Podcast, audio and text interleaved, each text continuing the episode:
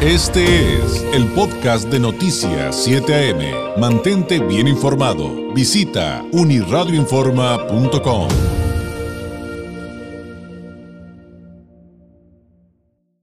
Me da mucho gusto que nos acompañe esta mañana aquí en el estudio de Noticias 7 AM, Eric, el terrible Morales, eh, quien, bueno, como deportista evidentemente no requiere mayor presentación, pero hoy por hoy pues es aspirante a la candidatura a la alcaldía de Tijuana por Morena. Eric, bienvenido, muy buenos días. ¿Qué tal? Buenos días. Y nos acompaña el arquitecto Raúl Cárdenas. Él forma parte del comité organizador del evento Tijuana Diseño al Margen del World Design Capital del que es de 2024 Tijuana San Diego. Ya ve que eh, hemos estado hablando pues todo fin de 2023 y ayer volvimos a hablar del tema porque ya vienen este, fuertes las actividades en este sentido y además Raúl Cárdenas es coordinador de la mesa de Metrópolis Digital del Plan Estratégico Metropolitano Tecate Rosarito Tijuana que ya ve que pues todo esto implica trabajos arduos a largo plazo, planeación estratégica, son cosas que, en las que hay que pensar a 10, 20, 30, a veces hasta 50 años, ¿no? Pero bueno, eh, bienvenido arquitecto, gracias por acompañarnos esta mañana. Muchísimas gracias por la invitación.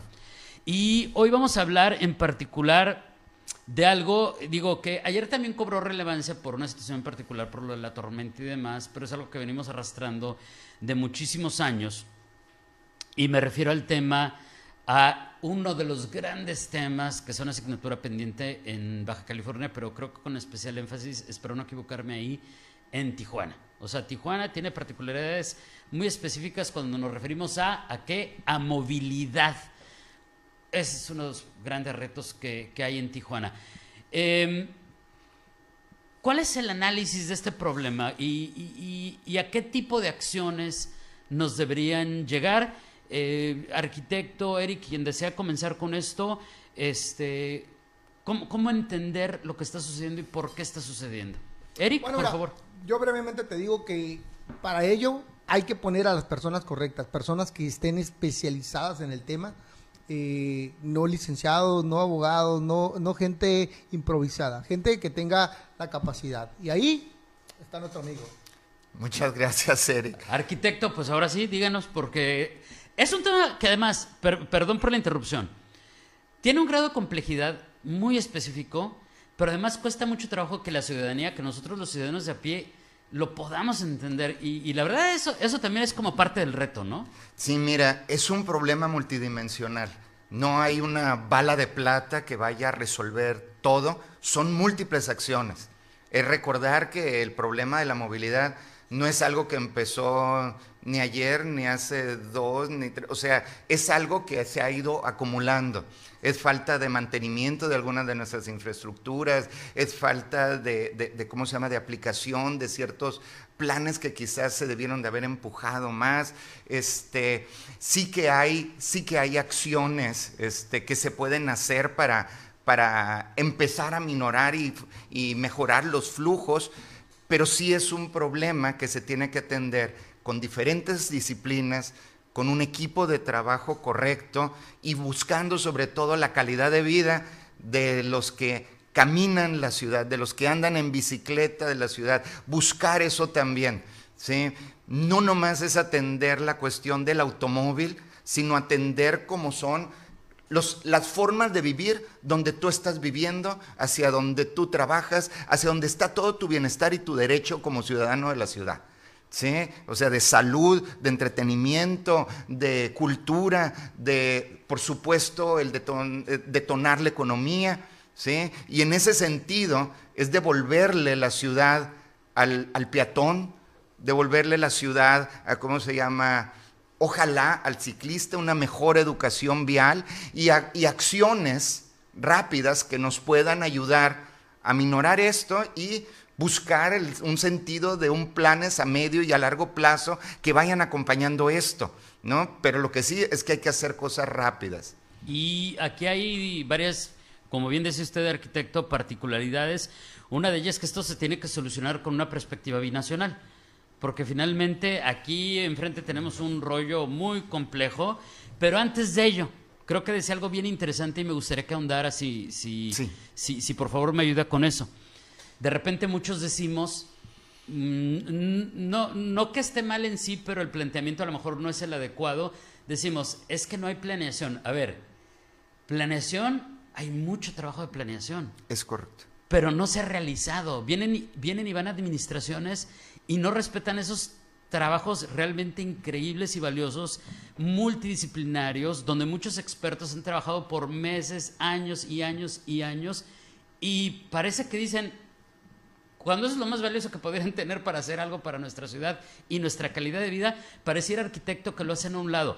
Me gustaría que andara en eso porque creo que es bien importante eh, lo que, eso, eso que ya mencionó. Sí, miren, los, durante años, ya décadas, se han hecho trabajos este, de planificación que han sido excelentes, donde no solamente están expertos, está la ciudadanía misma y se conjugan para entender cuáles son las prioridades y hasta qué tenemos que entender en cómo se llama, en movilidad, en economía, en seguridad.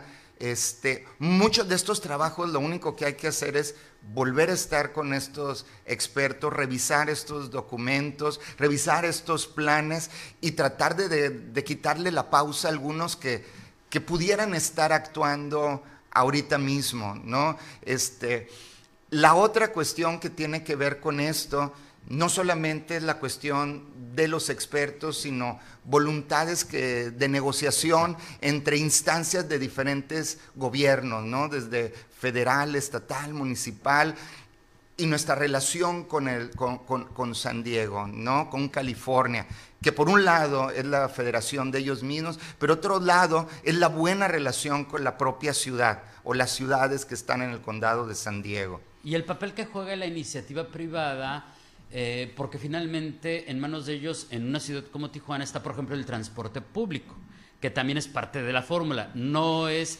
lo único, hay que insistir, esto es muy complejo. Pero vivimos esa particularidad, a diferencia de otras ciudades donde el Estado pues ha tomado esa, esa responsabilidad y lo opera directamente, ¿no? Sí, pero las cosas que sí podemos hacer desde aquí es facilitar para que la iniciativa privada vaya, este, ¿cómo, ¿cómo, decirte? Invirtiendo de mejor manera, no solamente por el medio ambiente, sino por el mejor flujo vehicular que pudiéramos tener en este caso. Irlo combinando con cuestiones de cómo, de cómo vamos a llegar a un sistema de paraderos nuevos, por ejemplo, en donde el flujo de, de subir y bajar, de tener este carril preferencial, de la claridad de dónde están estos paraderos, por la propia seguridad de, sus negocios, pero también de los, de, los, de, los pasajeros y de las personas que queremos ir de nuestras casas o nuestros hijos o nuestros padres y que lleguen a bien a la hora que sea a esos lugares. Esos, esos radios esos radios de, ¿cómo se llama?, de tránsito peatonal, esas formas de, ¿cómo se llama?, de subir, eso le conviene a la iniciativa privada, ¿sí? Y le conviene a la ciudad. Por otro lado, este, ver de qué manera se apoya para que hayan cambios de unidades a unidades más modernas que no solamente brinden mejor servicio, sino sean mejor para el planeta, ¿no? ¿Y cómo eh, tomar toda esta temática, Eric, desde tu perspectiva? Eh, ¿Cómo aterrizarlo desde tu experiencia? Porque también me imagino que están viendo los efectos, eh, también por ejemplo en materia de, no, no solamente calidad de vida de los ciudadanos, cómo nos movemos todos los días, sino también de productividad, de inversión. O sea, quien viene y visita, voltea a ver, también voltea a ver esto.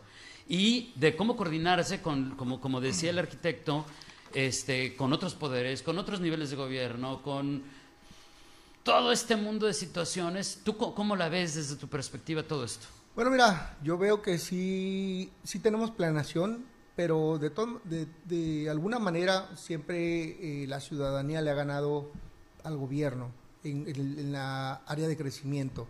Y esto ha hecho que la planeación sea un poco limitada, por una parte. Por otra parte, eh, la falta de coordinación entre gobiernos para poder eh, hacer las cosas de mejor manera, con mejor inversión, con no necesariamente todo de, del municipio. Y, y, lógicamente ayer, fíjate, ayer estuve platicando con temas de binacionales, ¿no? con el problema del- de los carros, la- los, cuán- la- cuánto tardas para entrar a Tijuana, cuánto tardas para ir a Estados Unidos, cuán- realmente si la gente quiere venir, por qué inhiben eh, eh, la, la visita del- de, de gente, cuando viene la gente, cómo se comporta eh, el, el- el- tránsito, ¿no? Por algunas situaciones, por juegos de, de- de fútbol, por algunas, por venir a comer, venir a cenar, venir a, la- área turística, médica, ¿no? Todo este, todo esto es sin número de, de factores eh, tienen que ver con el comportamiento de nuestra gobierno, cómo se comporta. Y bueno, y ahí empiezan los problemas y te empiezan a platicar un sinnúmero de cosas de pues los policías se portan de una manera, este no hay señalamientos, eh, entonces, ¿qué ocupamos? Reordenar todo, reacomodar todo, ponerle interés, un poquito nomás de voluntad para poder hacer las cosas y empezar a mejorar. Entonces, si hay un trabajo largo por hacer, eh, la ciudad sí necesita gente capacitada, gente que tenga este una clara visión de lo que se necesita en la ciudad, pero sí también el gobierno necesita hacer su, su trabajo de, de cooperación con otros gobiernos para poder Hay, hay las, las, las coincidencias de, de- de ambos. El, el- asunto de eh, que es recurrente tener que hablar de la voluntad de, ¿no? O sea, es- eso está bien interesante. Por cierto, no vamos a hablar de eso hoy. Después te invito, Eric, y arquitecto, pues, este, si gusta, también invitado. Pero pues ya ves lo que pasa aquí enfrente con el este mm, crucero inteligente que pues ya no le dicen crucero inteligente de la Ready Lane Playas, le dicen caseta de cobro, le dicen la 20 Lane. La- Que la 20 lane, porque pues para pasar necesitas eh, mínimo de 20 a 25 dólares. Este, pero bueno, ese es tema de otra ocasión. Arquitecto, ¿hay manera de calcular lo que perdemos, lo que pierdo, lo que pierde un tijuanense? Cuando hablamos del tráfico al que nos enfrentamos todos los días, ¿hay manera de acercarse a decir tantas horas de tu vida estás perdiendo por el tráfico en tu ciudad? Mira, hay, hay- hay estudios sobre eso. El INCO, el Instituto de Competitividad Mexicano, este, ha calculado que más o menos son un poco más de tres días lo que perdemos diariamente, de- lo que perdemos anualmente per cápita por estar atorados en tráfico. Pero si le ponemos... ¿En Tijuana o en México cómo es? No, en, en- en Tijuana. En Tijuana. En Tijuana. Guau. Y, y- pero, pero, pero hay otros estudios que te lo acercan casi a siete días. Ay, no, caramba. este, entonces e- e- es cuestión de entender el tipo de vida que tienes, el tipo de transporte que tienes, el tipo de, ¿cómo se llama? De, de programa que tienes alrededor de donde, de donde resides. Por eso, por eso te decía que una ciudad va a empezar a adquirir ese sentido de ciudad y de derecho ciudadano cuando tenga más importancia tener calles llenas de gente que de automóviles, ¿verdad? Pero eso implica otras cosas para poder lograr eso. ¿Sí? Implica que tengas cosas cerca de donde vives, implica que el transporte público esté potenciado, ¿verdad? Para que lo puedas estar usando. Y como decía Enrique Peñalosa, ¿no? Eh, eh, alcalde en Medellín y luego en Bogotá, que, bueno, el transporte público no es tanto, este, que, eh, más bien, no es tanto de que un pobre tenga acceso a un vehículo, sino que una persona que puede, puede usar un transporte público que sea de calidad, ¿no? A ver, ahí hay algo súper interesante, arquitecto, y creo que yo escuché a esta personalidad que usted está mencionando, arquitecto, Sí. que decía palabras más, palabras menos, a ver Sí. si lo cito bien, pero de- si planteo más bien la idea bien correctamente, porque no me acuerdo las palabras exactas, pero decía que tú tengas un transporte público, que aunque tuvieras las calles libres y tuvieras auto propio, tú dijeras, ay no, mejor me voy, a ir, me voy a ir al transporte público porque es más cómodo, más seguro, me la paso mejor, etcétera, etcétera, etcétera. O sea, ese es el punto como un, un poquito más ideal al que podríamos llegar, poco más, poco menos. Esa es la idea. Y, y la idea es que haya un avance continuo en eso. O sea, mismo Bogotá, este, con eh, eh, su sistema milenio de Metrobús que hicieron, como el de Curitiba. Que está increíble, ¿eh? Es increíble, pero después de unos 10, 15 años fue insuficiente y tuvieron que agregar otras cosas. Ahí está. Tuvieron que agregar, está, ¿cómo se llama? Teleféricos, tuvieron que agregar, bueno, ya ahorita hasta están viendo la manera de agregar un sistema metropolitano distinto como Monterrey o la Ciudad de México, ¿verdad? O sea, siempre tiene que haber un avance continuo. Tengo mil preguntas, pero lamentablemente, arquitecto Eric, se nos acabó el tiempo. Claro. Les tengo que pedir una conclusión. En este momento, con el tema evidentemente inacabado, Sí. este, pero sí les diría, ¿qué decirle a la población en este momento? Eh, con lo que estamos viviendo desde el punto de vista técnico, desde el punto de vista de, de- de- de- de usted, arquitecto, y también desde el punto de vista de alguien que quiere administrar la ciudad. ¿Con qué cerraríamos? Eric, Por favor. arquitecto. Mira, este, hay acciones rápidas que se pueden tomar, sencillas, que, que alcance el tiempo y que con voluntad se puede hacer, como tener semáforos inteligentes, como ayudar al transporte eh, público para que existan estos paraderos claros. Este, se puede hacer como sistemas en los cuales, ¿cómo se llama ya? Transportes compartido con aplicaciones, mejores ingenierías de tránsito rápido, pero sobre todo pensar en el ciudadano de a pie, en el ciudadano de bicicletas, en la educación vial y en una visión a medio y largo plazo que en conjunto estas cosas, entendiendo que no es una bala de plata y que hay, y que hay acciones muy específicas que se tienen que tomar, se puede aminorar, se pueden aminorar por lo menos en los momentos más graves flujos, ¿verdad? Este, pero caray, son muchas las cosas que se Muchas. tienen que hacer, ¿verdad? Y tiene que ser un equipo transdisciplinario o un equipo multidisciplinario con resultados transdisciplinarios para esto. Y yo le agregaría ahí, a reserva de que, insisto, es una plática inacabada y los quiero invitar de regreso para seguirlo desglosando, desmenuzando y sobre todo entendiéndolo, que eso es lo importante para la comunidad. Ahí me atrevo a agregarle, sin ser experto, cuando hablamos de voluntades y la voluntad ciudadana, porque yo puedo poner todo en orden, pero si no tenemos el respeto, esa educación vial, pues entonces nos vamos a quedar otra vez atorados. O- o- sí, olvídate, o inseguros. Seguridad para compartir, para usarlo. Exacto. Eric, ¿con qué podemos cerrar? Pues mira, de- yo creo que la pregunta sería para todos es ¿qué estamos dispuestos a hacer para que esto cambie? ¿Qué estamos a hacer para que qué estamos dispuestos a hacer para que las cosas sean mejores? Y me refiero a desde dónde tiramos la basura, te- me refiero a desde desde pequeños detallitos de nuestra casa, de nuestro ser, de nuestra forma de vivir día a día, para que esto cambie. O sea, no nada más es cuestión de gobierno, también es cuestión de cada uno de nosotros, de los habitantes que, que está en esta ciudad, que tiene que tener cuidado. Hubo hu- muchas inundaciones por muchos descuidos, por falta de mantenimiento, pero también por exceso de basura que estaba dentro de estas canalizaciones y, y- y alcantarillados. Sí necesitamos hacer una acción, una pequeña acción, todos los días para mejorar nuestra ciudad. Gracias, gracias por su visita y los espero de regreso muy pronto, que además es un tema que a mí me encanta este, aprender de él este, y sobre todo, también lo digo de mi parte, no, este, es, es este, de, de- de- de acabar con este mito, con estos mitos, desinformación de cómo debería o no debería funcionar la movilidad en una ciudad y, por ejemplo, cuando hablamos de los carriles confinados, la controversia que hay por la mala información que tenemos. Que, que, que, que- que eso, de verdad, los invito a que regresen muy pronto a seguir hablando de esto. Mientras tanto, pues excelente, excelente viernes y gracias por estar aquí. Gracias. Gracias Saludos.